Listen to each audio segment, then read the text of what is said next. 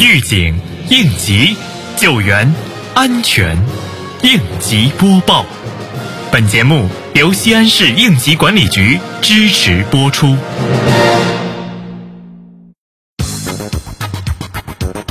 日前，西安市应急管理局党委书记姚勇带领相关处室负责人到中国联通西安市公司调研智慧应急管理和信息化建设工作。市应急管理局一行人首先参观了联通数字展厅，听取了一 G 到五 G 时代中国联通的发展历程，并详细了解智慧应急平台及应用，了解了联通在智慧应急、安全管理、防灾减灾等方面的业务能力与产品。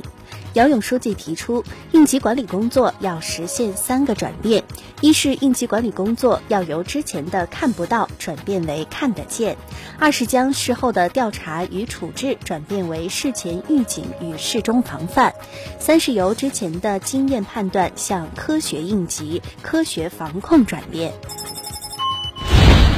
近日。未央区应急管理局严格执行领导带班值守制度，坚守工作岗位。期间，由带班领导组织人员下沉一线，对辖区中石油、中石化、延长石油及民营加油站进行了安全生产检查。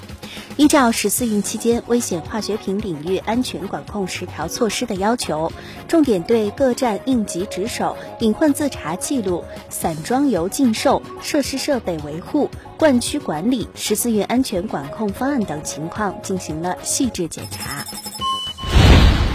日前，高新区九峰镇应急办组织开展九峰镇安全隐患排查工作，对辖区内的企事业单位进行安全隐患排查整治，重点对企事业的消防设备、员工的应急消防培训情况进行检查。对检查中发现的安全隐患，检查人员现场提出整改意见，并要求其立即整改。检查人员还要求各企事业要进一步树牢安全生产理念，执行好各项安全生产管理制度，加强对员工的安全教育和消防培训，将安全生产工作抓实抓细。